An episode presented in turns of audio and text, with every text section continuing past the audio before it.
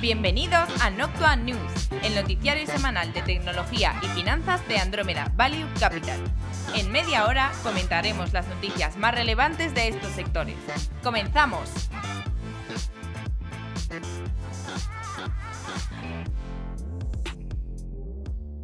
Bienvenidos a la tercera temporada de Noctua News que inauguramos hoy. Juan de Dios, Antonio, ¿qué tal? Saludad por aquí. ¿Qué tal? ¿Cómo estáis? ¿Qué tal? ¿Qué tal? Eh, ¿Cuánto tiempo sin veros?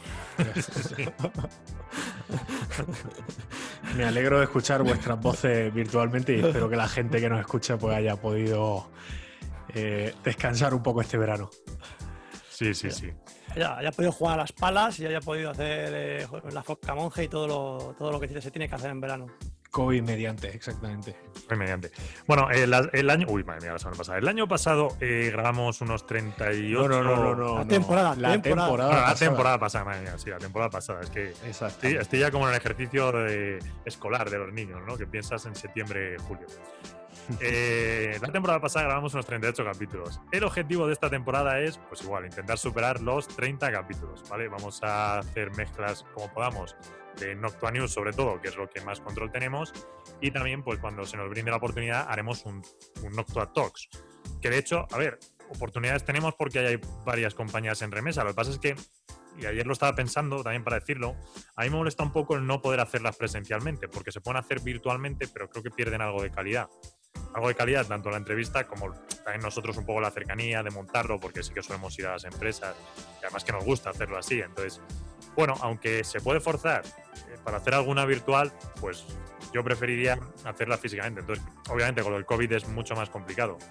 eh, porque hay empresas que, pues bueno, sí que se, se están moviendo ya a la sede o a las oficinas y hay más movimiento, están allí los empleados y otras que no. Entonces, de hecho, nosotros, pues bueno, ya más o menos estamos en la oficina eh, más o menos como podemos. Entonces, pues depende un poco, no sé, ¿no? Si podemos tener la oportunidad, la haremos y a ver también cada uno lo cómodo que se sienta y si no, pues tiraremos un poco más de Noctua News, que, que siempre nos es más fácil hacer. Sí, la verdad es que Loctua News es, es nuestro recurrente, pero ya creo que podemos anunciar. Hay tres, como dicen aquí, que están en el pipeline y creo que una cuarta. Os digo que son sorpresas, vosotros ya los comenté hace unos meses, pero lo mismo se nos han olvidado. Entonces, mantenemos un poco de misterio por el momento. Muy Y a vosotros no os comento nada hasta que estén. ¡Qué intriga! ¡Qué intriga! No, sí, ya sé cuáles son. No, Bueno, que- yo creo que sabes dos, pero las otras dos no. Las otras dos no. No. Bueno, ahora, ahora, ahora off the record lo hablamos. Yo creo que me No, salen no, tres, no. ¿eh? Bueno, pues, seguro. Vale. Puede ser, puede ser. Dos seguro que sí. Bueno, sí, eso me, ah, me parece bien, oye, sorpresa, mira, así, no- así lo gestionas tú.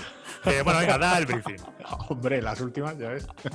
a ver, ¿qué vamos a ver? Eh, vamos a hablar de Apple, Netflix, de las presentaciones de las consolas de Xbox, Spotify, que hace como una especie de copia de TikTok. Hablamos también de General Motors, y coches autónomos, Uber y un poco de seguridad, de ciberseguridad. También tenemos Lightning Round, que es nuestra ronda de noticias rápidas, en cada una de las secciones. Media. Pasamos directamente al Lightning Round y tenemos a Tim Connolly, antiguo ejecutivo de Hulu y Kiwi, que ficha por Apple TV. El objetivo de la contratación de Tim parece ser eh, pues una réplica de las funciones desempeñadas especialmente en Hulu, donde se dedicaba a llegar a acuerdos con otras distribuidoras para aumentar el contenido de la plataforma. Eh, con Apple, esta vez pues seguiría o sería igual, intentando, o haría la misma función, intentando buscar acuerdos para la parte de Apple TV Plus. Sobre todo con la idea de profundizar en el nuevo bundle que mostrará Apple TV Plus en el lanzamiento del iPhone el 12. En el lanzamiento del iPhone 12. Eh, Netflix nombra a Bela Bajaria como nuevo Head of the Global TV. Bela ha jugado un papel importante en el desarrollo de contenido internacional, que tan buen resultado ha dado a Netflix, así como de contenido no organizado. Asume el puesto de Cindy Holland, que ayudó a desarrollar la estrategia de contenido digital de Netflix y jugó un papel importante en desarrollar Orange is the New Black y Stranger Things. Netflix queda compuesto eh, con un Global Film Team liderado por Scott Stewart y Global TV Team liderado ahora por, por. Que era un poco lo que quería Ted, el nuevo coceo, eh, y que ha anunciado, lo, lo anunció esta misma semana el mismo. Sí, efectivamente, dijo que quería simplificar un poco la estructura organizativa de la parte más alta de la directiva a nivel de, de, bueno, eso, de cómo lo tienen organizado. Vamos, eh, sobre todo una comparación de lo que hacía él, de, de intentando lo que es la parte de televisión de cable, ¿no? Un, un comparable, digámoslo así, la parte un poco más de. Bueno, es que no sé si televisión de cable o. Sí, bueno, como televisión en abierto, televisión de cable, ¿no? Intentar separar un poco los dos conceptos que, que, que yo, lo, yo lo entiendo más como una idea de contenido más, más premium, ¿no? Y contenido un poco más light, que es más para rellenar de, de Netflix. Pero bueno, al, cualquier- al- al final, bueno, sí está súper. O sea, eh, ti- tiene todo el sentido. Es un poco el empuje de películas que lleva haciendo todo este año y darle algo más de consistencia, ¿no?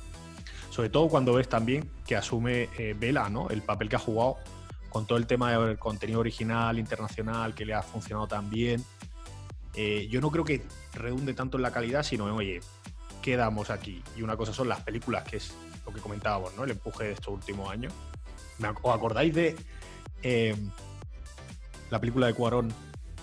Ah, Que pusieron un anuncio en Madrid cuando sacaron las primeras. Creo que era la de Cuarón o no sé Sí, si la de Roma. La de lo- eh, los- Sí, sí, sí, eh. estamos trabajando eh, y utilizaban la palabra de la película como para pedir perdón y a la vez dar publicidad a Sí, la decía película. algo así. Estamos trabajando, o no somos perfectos, estamos trabajando con amor. Y el amor era Roma a la inversa exactamente, marcado. Exactamente. Eso para mí fue como un. Bueno, el punto de inflexión vine antes, pero a nivel público estuvo bastante bien, ¿no? Vale, y vamos con los estrenos de streaming. Que recordemos que esto en su origen lo hicimos con la idea de llevar un traqueo, bueno, un traqueo más en español, un análisis, una constancia de saber qué estaba sacando cada servicio de streaming. Sobre todo bajo nuestra premisa de que Netflix estaba ganando esto. Lo que pasa es que no lo queríamos decir abiertamente. Ahora, tal vez con la era COVID, pues eh, quede un poco más reflejado que, o al menos parece que la gente ya en masa ha reconocido que Netflix está ganando un poco esto. Así que eh, ya no tendría tanto sentido. Pero bueno, como nos gusta seguir haciéndola, porque a veces decimos alguna cosa que la gente dice, oye, pues mira, no había caído y la voy a ver. Pues y además nos lleva como un minuto hacerlo, pues lo vamos a seguir manteniendo. Además, pues oye, así la vemos también si, si Disney Plus va mejorando, va lanzando cosas nuevas, o, HBO, pues con su servicio Max, ¿no? También cuando llegue internacionalmente, en algún momento llegará a España, pues, pues que va lanzando. Así que vamos a empezar con Netflix, como siempre. Eh, Netflix presenta eh, bastante contenido, presenta contenido internacional que no es tan relevante y no he querido aquí marcar, y también presenta contenido infantil este viernes pasado con Woody, una de sus series y otra con Mascotas Unidas. Pero sobre todo lo importante es lo que trae el día 16, que es la película El Diablo a todas horas, basada en una novela que no he leído, así que no puedo calificar, pero con una plantilla de actores eh, bastante importante y que no pinta mal la película. ¿Quiénes participan? Pues participa. ¿Te acuerdas? Si no. Sí, bueno, es que no me acuerdo nunca de los nombres de los actores. Eh, el que va a ser el nuevo Batman, eh, Tom Holland, que es el que hace de Spider-Man, eh, y dos o tres más bastante buenos, sí. Sí, sí, no, la, la plantilla era buena, ¿eh? Vale. Em, HBO, el día 15 presenta el tercer día eh, con Jude Law y Disney Plus, que el día 11 presentó la serie de animación El Magnífico Iván. ¿E- ¿Es infantil o está.? Es no? infantil, es infantil. Infantil. Sí, sí. Vale. Sí, es como va de un gorila y tal. La he visto rápidamente. No, no sé. No, no- no soy el target.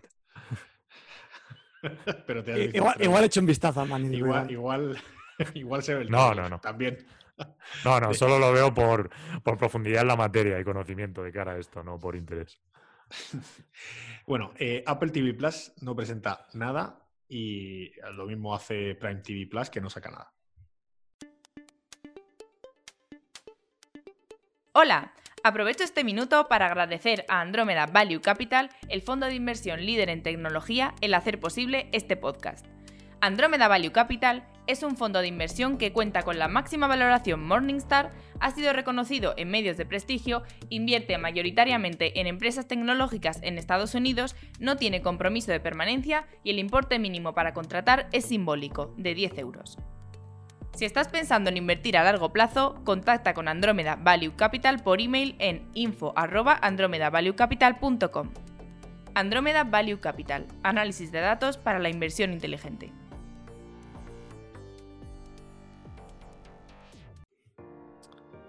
Vamos con gaming, que aquí tenemos más noticias que la parte de media.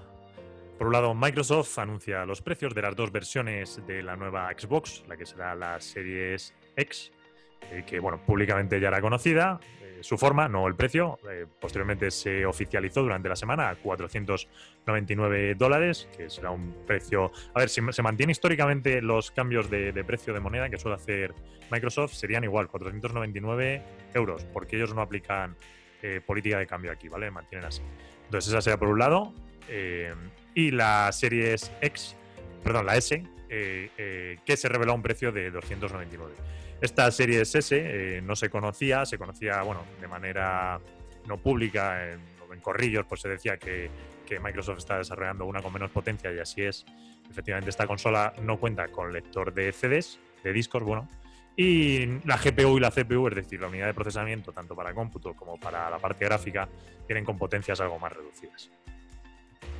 Además, lanza campaña que justo estábamos comentando antes, la que permite comprar a plazos por alrededor de 23, 25 y 35 dólares al mes durante 24 meses. La Xbox eh, One S, la Xbox S y la Xbox X, respectivamente. Eh, incluye además el Game Pass Ultimate. Y esto es muy interesante, no solo por, por la accesibilidad que te permite que, oye, hasta un chaval que hable con su padre eh, le dejen 25, ya está accediendo a la gama media de la nueva generación, sino por el bundling que están haciendo o la agrupación con el Game Pass Ultimate también, que señala un poco el empuje que le quieren dar al tema del cloud. Bueno, que llevan dando ¿eh? desde hace tiempo, pero, pero está bien. Sí, de hecho hay un poco más de noticia luego de profundización en la parte de lo del Game Pass. Eh, lo de los sistemas de mensualidades, que bueno, si tú lo decías antes, Juan, de verdad que está bien. Eh, yo he visto, bueno, de la serie X, o sea, de la serie, vamos a decirlo en español, pues si no va a ser un lío, de lo que sería la X y la S. Eh, creo que también está de la consola anterior, ¿no? Lo que ahora será de la antigua generación, todavía lo mantienen. la, es, la Xbox One S es la que sale a 23. ¿Vale? Que es de la generación anterior.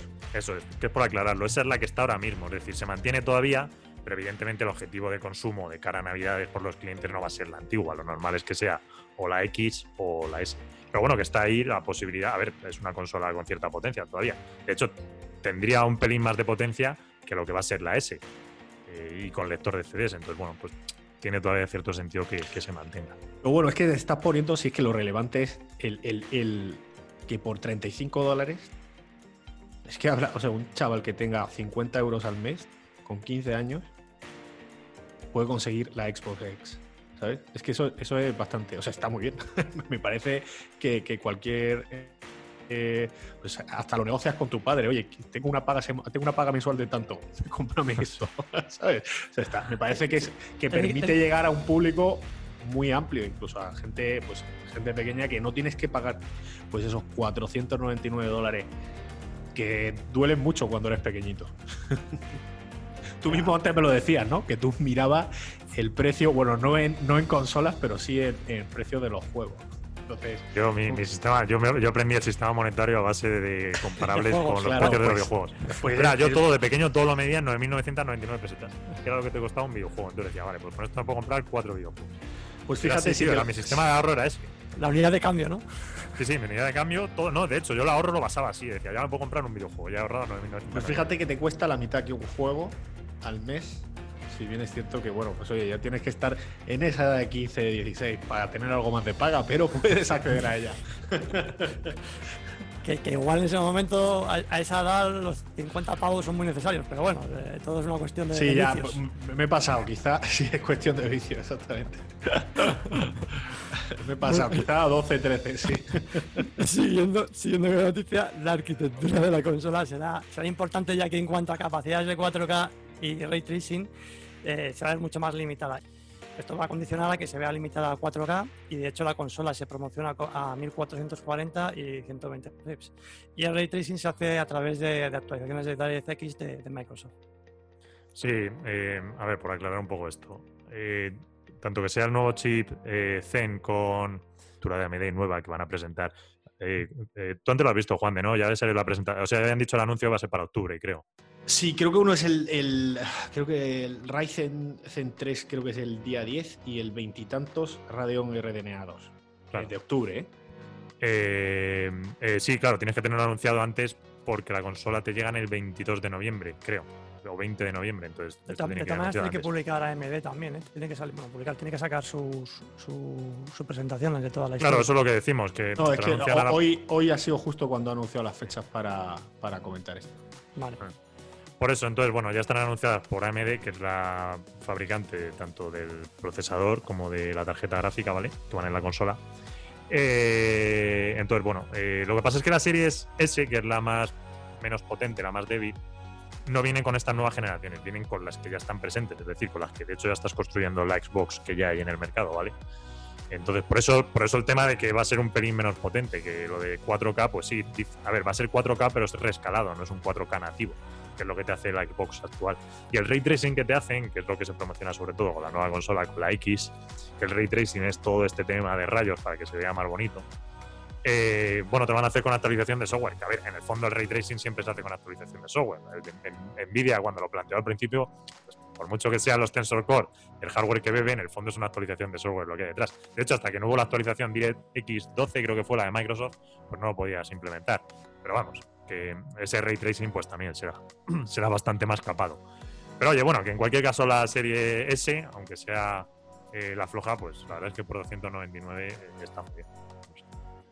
Si no tienes un PC, pues te renta. Bueno, vamos con el Lightning Round. Venga, leo yo la primera noticia. Fortnite va a lanzar una serie de conciertos que empezarán este domingo. Durará unas tres semanas y se podrán ver, ver dentro de la Party Royal Island. Eh, los artistas, para que aparezcan de esta manera virtual, sí que grabarán en un estudio eh, de Epic especialmente diseñado para ello. Pero bueno, es curioso porque Epic ya lleva haciendo estas cosas dentro de Fortnite, de mezclar la realidad con el mundo virtual. ¿Y, y sacarán una, una actualización de, de vestimenta con mascarillas para, Eh, no para. Fortnite? Bueno, lo que tienen ahora hecho es a todos los personajes de la Marvel metidos dentro del videojuego. Está la gente como loca. Bueno, Nintendo anuncia un aumento del 20% de la producción de su consola la Nintendo Switch en previsión de la nueva temporada navideña. EA Origin Access se integra dentro del Game Pass de Xbox de forma que sea gratuita para los usuarios. Sí, que es un poco lo que decíamos eh, antes de Game Pass. Pues eh, aquí nada, lo he metido con EA. Lo que pasa es que no te vienen, claro, los juegos últimos más potentes de EA. Por ejemplo, no te va a venir el FIFA 21, te viene el FIFA 20, ¿no? Y el FIFA 19 y el 18, los anteriores. Pero bueno, oye, está bastante bien. Y Justo bueno, siguiendo al escribía- hilo de. ju- Justo me escribía, eso lo comentamos el otro día, me escribió un amigo Sí. y que además te lo enseñé en plan, ostras, EA va a dar esto de acceso de forma gratuita y de repente a los 10 minutos, de a ver, que supongo yo que habría leído la noticia, llorando diciendo, no, joroba, no tengo acceso a los nuevos. me pareció muy gracioso. Bueno, pero tienes acceso a todos los anteriores. Claro, o sea, bueno, te puedes seguir echando un FIFA. De hecho, ahí no tienen por qué ser deportes, que mira, tienes acceso a todos los otros.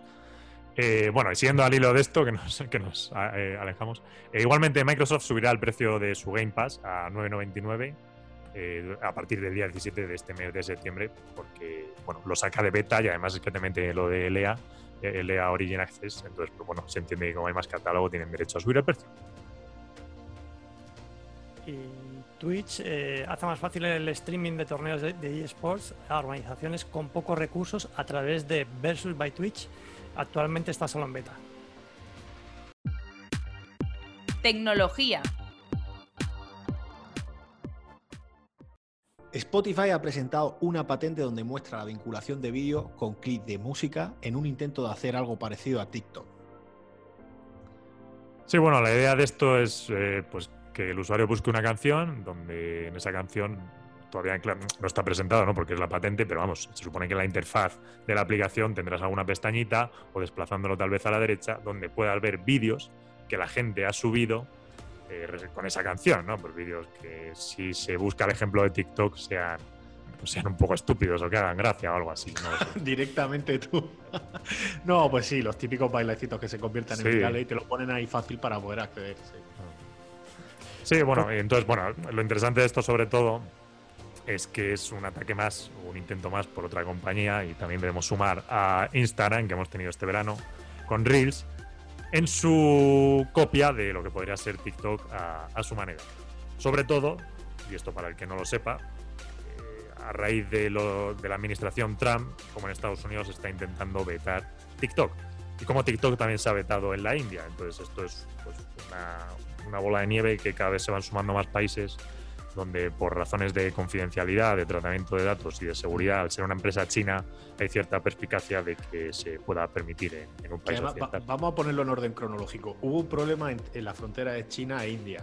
A la semana, India prohibió un listado como de 20, 30 aplicaciones entre las que se encontraba TikTok. Esto sentó precedente y Estados Unidos en las últimas tensiones dijo que TikTok, que era eh, la, app que de mayor crecimiento en menor tiempo a nivel de usuario en la historia, pues dijo que, esto que no se podía permitir, que o, se vendía o se iba a prohibir.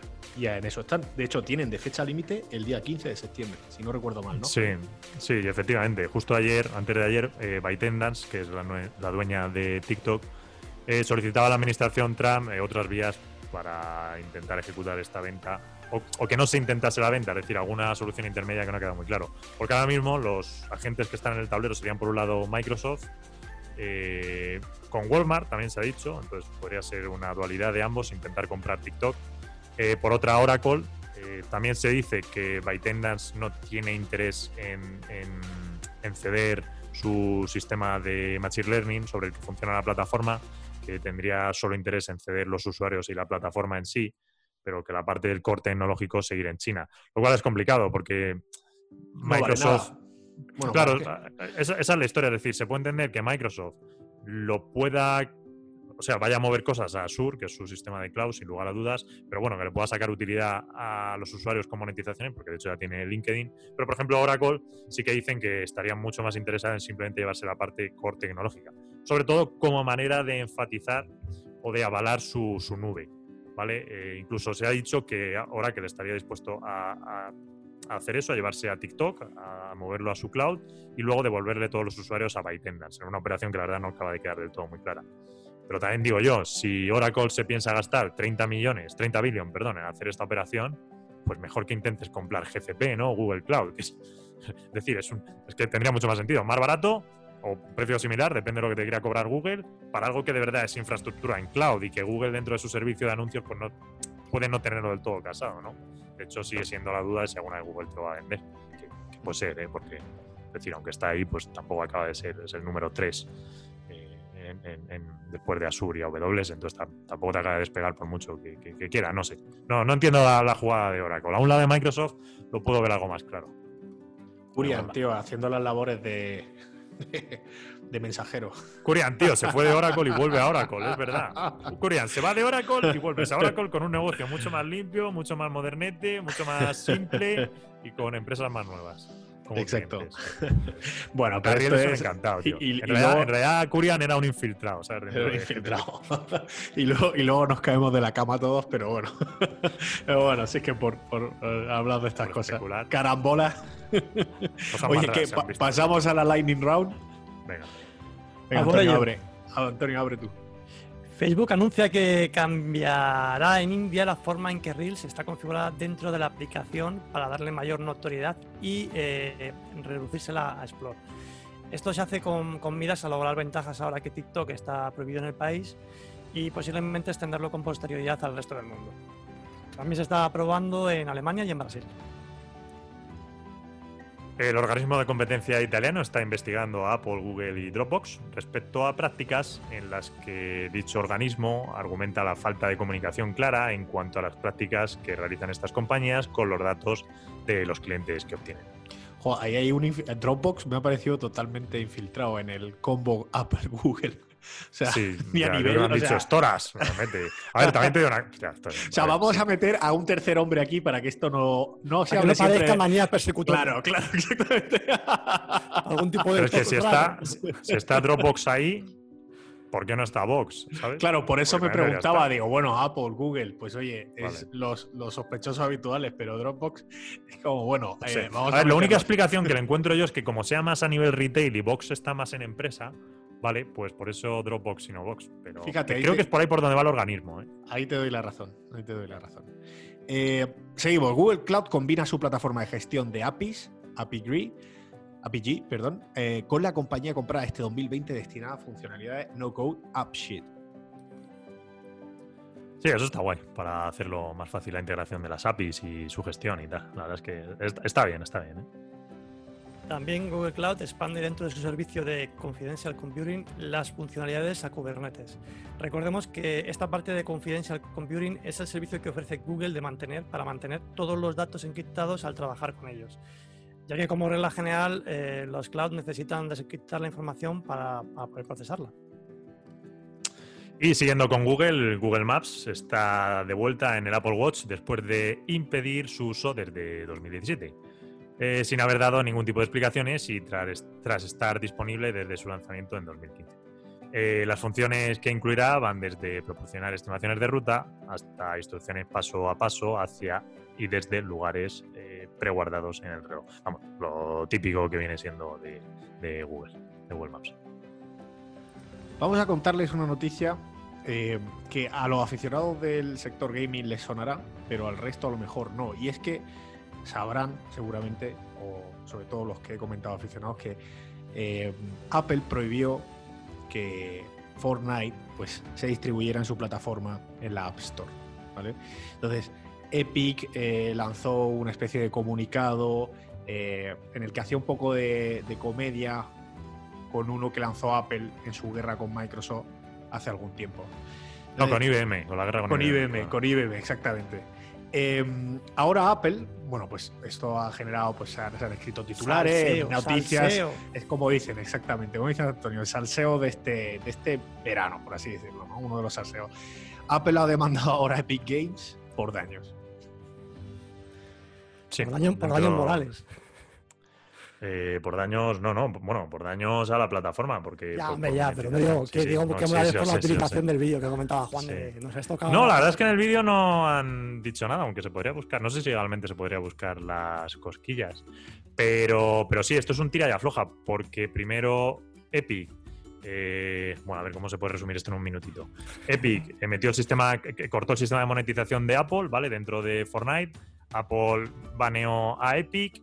Luego Epic dijo que. Bueno, luego Apple baneó todo Unreal Engine, todas las actualizaciones. Epic dijo que por favor eso se volviese. Eso el juzgado le dijo que ok, que Unreal Engine pueda seguir dentro de, de iOS. Y ahora Epic- Apple está demandando a Epic por daños.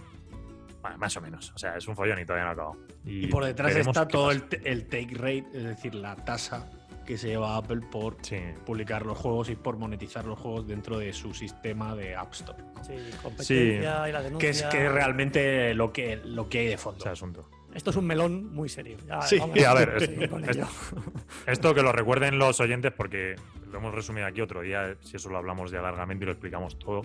Eh, pero esto va a dar, esto va a dar traer cola, ¿eh? A ver, yo estoy un pelín más del lado de Epic, también debo decir, porque creo que tiene razón. De hecho, en Japón, por ejemplo, eh, sí que han dado, ya han estimado, no esto, porque no está este caso abierto en Japón, pero sí que han estimado un caso de, de eh, desarrolladores de iOS al pagar el take rate del 30% en videojuegos, que no va con Epic, pero, pero claro, es, es- es totalmente misma- correlacionado con esto. La misma historia. Ya, pero te pregunto una cosa, ¿cuál es, qué es razonable? Tienes que establecerlo tú, Flavio.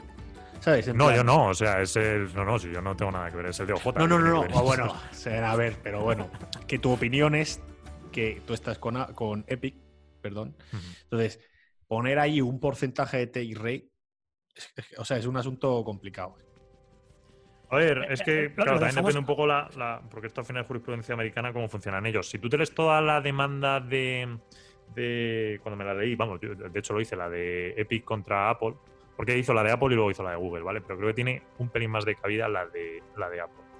Eh, claro, ellos al final tienen dos cosas, que era tanto la parte de la app como la parte de la monetización. Y sobre todo lo que creo que cae en justificación y le van a dar la razón es la parte de la monetización, que básicamente se resume en ¿por qué? Si yo soy Fortnite y estoy vendiendo a través de iOS, tengo que pagar con Apple Pay y no pueden pagar mis usuarios con PayPal. ¿Vale? Y en PayPal no cobrarían el 30%. Porque eso sí que es un abuso de competencia que con Google no se ve de manera tan clara.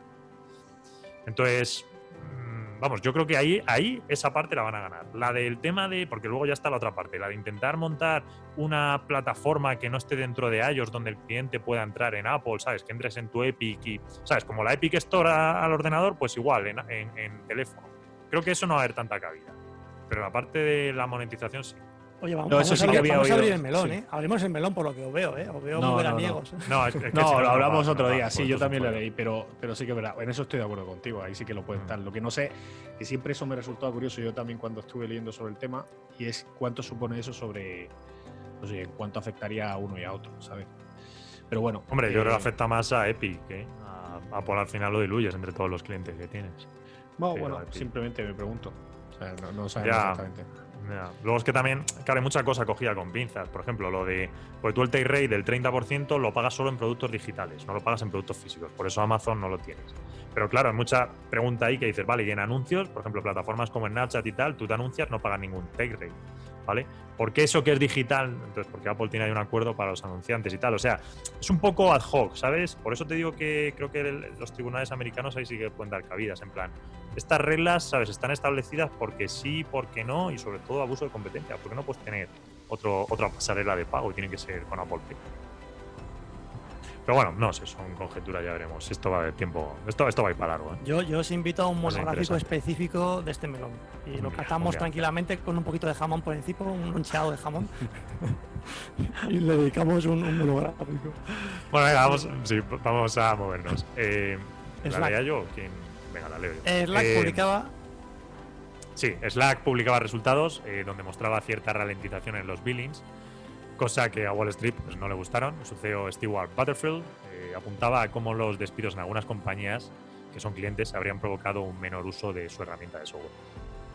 Y no que Microsoft esté mejorando también su aplicación. O que te lo venden en el bundle y te hacen presión totalmente.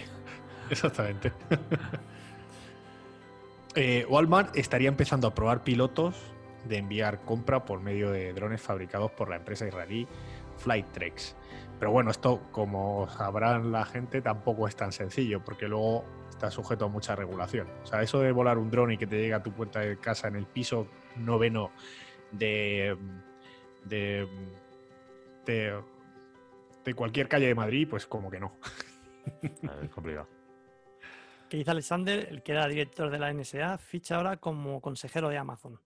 Bueno, este hombre estaba relacionado con el caso Snowden, ¿no? Sí, sí, sí, sí. De hecho, creo que era el que fue jefe, ¿no? De, de Snowden. Sí, sí, este hombre es. Vamos, no lo creo, no, lo fue. Sí, sí, este es conflictivo. Bueno, conflictivo. O sea, este, este hombre, no es que sea conflictivo él como persona, pero vamos, que está inmerso en ciertas en ciertos aspectos Este conflictivos. hombre, como este todo el hombre es un, Snowden. este hombre es un ganador en temas de seguridad, de ciberseguridad, como el, como el caso que perdieron, ¿no? Como la, la pugna que perdieron con, con Microsoft. Yo creo que eso se ha dicho. ¿A quién nos tenemos que traer para que nos adjudiquen esto? Mm. Pero el hombre le está viendo el track record y la verdad es que No, me es muy bueno. Un tío muy, muy bueno. ¿eh? O sea, Es es muy bueno. buen fichaje.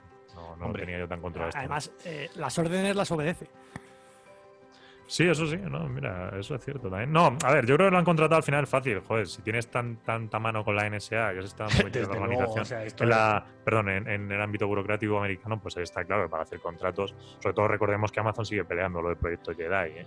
Blanco Pues- es la gallina, lo pones, está claro. Sí. Bueno, y Red Hat anuncia el Red Hat Marketplace. Es un marketplace con integraciones de terceros, eh, con OpenShift, que es esta plataforma de containers de, de, bueno, sobre todo Kubernetes de Red Hat. Además, recordemos que Red Hat eh, forma parte de IBM, lo cual es un poco la estrategia de IBM. Y bueno, pues hay bastantes compañías ahí dentro. Por ejemplo, bueno, esta mañana sí que se conozca un poco más, pues estaba. Es que cualquier de storage, cualquier database también estaba por ahí. Por ejemplo, estaba Mongo. Eh, entonces, bueno, la verdad es que es, curioso eh, eh, y facilita un poco las cosas para que quiera trabajar más con contenedores. Snapchat lanza perfiles públicos de manera permanente. Anteriormente los usuarios verificados de Snapchat, que normalmente eran pues influencers con un alto número de seguidores, gozaban de la capacidad de crear perfiles públicos en esta red social. Ahora esta funcionalidad se amplía a todo el mundo. También lanza capacidad analítica más compleja de la cuenta respecto a lo que hasta ahora pues estaba disponible. Así que Antonio, ya te puedes hacer un perfil de Snapchat. Eh, estaba, estaba en ello. O sea, estaba ya trabajando. Creo que estoy con el TikTok. Estaba ya Te, practicando el te bailecito. estaba, te estaba viendo ya con el móvil.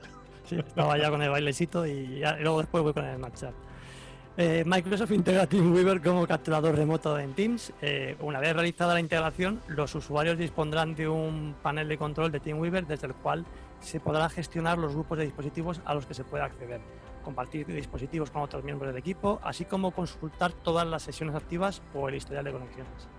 Eh, bueno, esta semana pasada fue el IFA de Berlín, que es la Feria Electrónica Oriental al Consumidor, y que normalmente, pues, pues oye, tampoco tiene muchas noticias así muy relevantes, pero bueno, Qualcomm anunció que llevaba 5G eh, a la serie 4 de Snapdragon.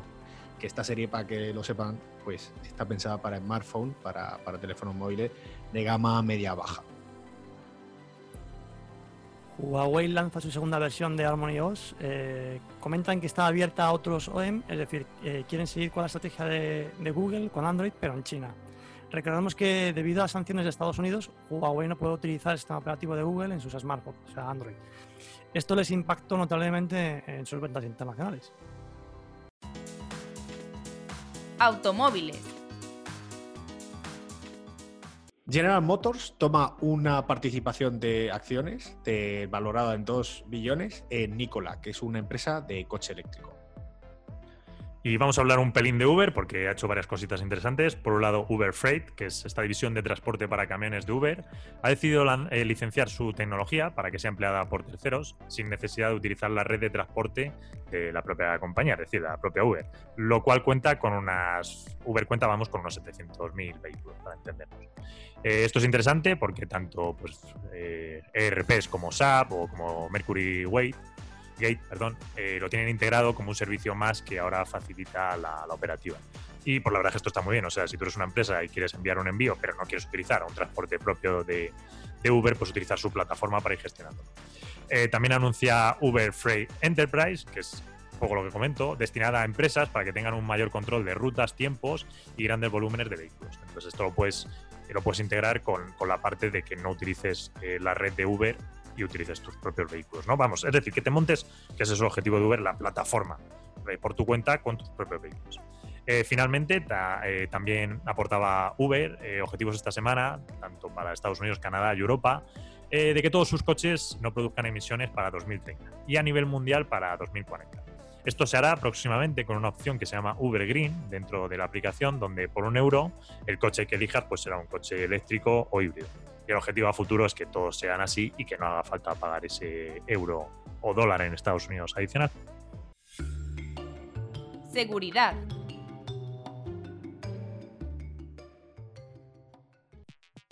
La compañía de ciberseguridad Checkpoint ha descubierto 400 vulnerabilidades presentes en los procesadores de Qualcomm para smartphones que, que, se han considerado como críticas y que exponen a los usuarios de los dispositivos a ser espiados.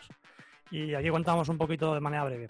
Las vulnerabilidades en concreto afectan a un componente de los procesadores de los móviles eh, conocidos como el procesador digital de señales, el DSP, que se encarga de la conversión de señales de voz, vídeo y de, datos computables de, de carácter ambiental. Para poder sacar provecho de estos fallos de seguridad, para dejar un poco tranquilos a la gente, es necesario que algún tipo de tipo un poco, pues eso, que quiere perjudicarnos, pues eh, nos lance una aplicación y nos la instalemos, que aparentemente pues es inocua, pero, pero que no lo es, obviamente. Entonces, en ese sentido, pues para quedarse tranquilo, que si uno no se instala nada que no sea turbio, a priori, bueno, turbio o no turbio, sino que proceda a una fuente que no sea confiable, pues eh, puede estar tranquilo. A finales de julio, el grupo de cibercriminales Revil eh, cumplió su amenaza y filtró 8 gigas de información sensible de Adif, de los 800 que posee, ojo. Eh, hay bases de datos con emails e información financiera. No es la primera vez que hacen algo así. en mayo eh, ciberantecaron el despacho de representantes de Lady Gaga y tras exigir un rescate de 42 millones de dólares, que no fue abonado, eh, subastaron online 756 gigas de información privada de la cantante. Un mes antes, en abril, también atacaron a la empresa de cambio de divisas Travelex, que decidió pagar 2,3 millones. Contamos esta noticia porque parte de ese, eh, dinero que logran, eh, posteriormente utilizado, por supuesto, para cosas como la siguiente. A finales de este agosto se notificó por parte del FBI y Tesla que un hacker ruso pretendía instalar un malware en la red interna de Tesla para robar información. La manera para lograrlo consistía en sobornar con un millón de dólares a un empleado de Tesla, siempre y cuando éste instalase un malware en la red interna. Esto, además, lo he escuchado cantidad de veces en tema, o sea, gente así más experta en temas de ciberseguridad dice, oye, mira, está bien que tengamos el Zero Trust Network y todas estas historias que no deja de ser de, oye, pues que no solamente tienes que extender la seguridad a tu oficina, sino a todos los dispositivos que tengan empleados, por ejemplo, ¿vale? Esto aplica también a la persona individual, pequeña, media empresa, etc. Sino que eh, hay un riesgo súper grande, es que alguien con sobre todo en países subdesarrollados y demás, donde a lo mejor un millón de dólares le supone pues ser millonario, o multimillonario, porque millonario ya con un millón ya lo eres, pero multimillonario, pues, pues es muy fácil llegar a sobornar a una persona y ya tienes entrada a la red interna. Sí, sobre todo las empresas que tienen delegaciones. Exactamente, exactamente. Eh, sí, justo estamos hablando de esto y me está viniendo a la cabeza este verano lo de Twitter. Lo de Twitter, la cual. que- lo precisamente comentar. fue por un acceso de un empleado. Qué bueno, interno, verdad, que cierto, decidieron. cierto. Sí, es que-. A ver, de hecho hay muchas empresas que se dedican a la gestión de los accesos de los empleados, con toda la lógica, vamos. Eh, pero bueno, sí, eh, muchos vectores de ataque es un poco este tipo de cosas que hemos querido reflejar aquí, que suelen ser informaciones que se dan de, de emails o de tal, que, que, bueno, las utilizas para, para, para empezar un ataque, ¿no? Pues si tú conoces, vamos, de hecho la parte de reconocimiento en pentesting, pues está, está ahí, ¿no? Es eh, buscar informaciones Bichear, que tengas en la web, claro, de, por ejemplo, mails y tal, para, para iniciarlo como un vector de ataque.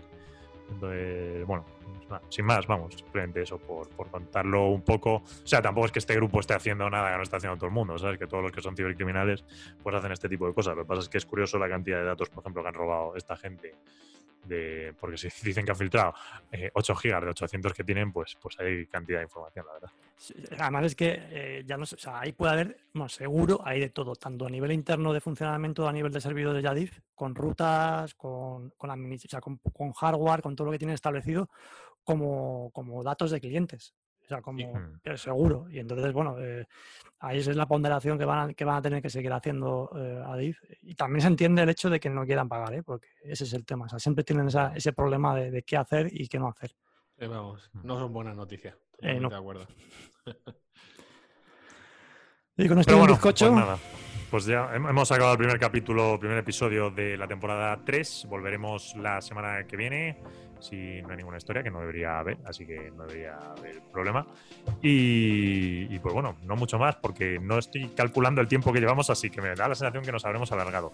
Sí que cabe decir que cualquier, como es el primer episodio, luego siempre nosotros calibramos micros y tal, que me imagino que habrá alguna cosa que, que cuando lo estemos editando lo notaremos. Entonces siempre la semana siguiente pues ya ya lo tendremos mejor, mejor calibrado, porque es que nos pasa, que nos pasa eso, que durante el verano hemos estado aquí hablando entre nosotros tranquilamente, claro, si pones el micro no hay problema que se escuche mejor o peor, pero no es eso lo mismo que cuando ya lo emites al público, que siempre hay que intentar mantener la calidad un poco mayor. Así que pedimos disculpas si este Esto- episodio no es perfecto, Como pero intentaremos que así. la, la vuelta al cole también nos, aplica, no, también nos aplica a nosotros. Estamos yo, creo que la afilando el mayoría, lápiz. yo creo que la mayoría de gente no entenderá y que hace falta pues una se- nosotros somos eficientes y efectivos y seguro que la semana que viene estamos ya rodados. Pues sí. Muy bien, pues nada, un abrazo a todo el mundo y hasta la semana que viene. Un fuerte abrazo. Un placer, chao. Noctua News es una iniciativa de Andrómeda Value Capital que tiene como objetivo mantener informado a sus oyentes a través de una selección de las noticias más relevantes del mundo de la tecnología y las finanzas. Pueden contactar con Andrómeda Value Capital por email en info@andromedavaluecapital.com, en la página web www.andromedavaluecapital.com, en redes sociales y en el canal de Slack. El contenido de este podcast es informativo, no debe tomarse como asesoramiento en inversiones o como recomendación de compra o venta de acciones o productos financieros y no está dirigida a inversores o potenciales inversores en Andrómeda Value Capital.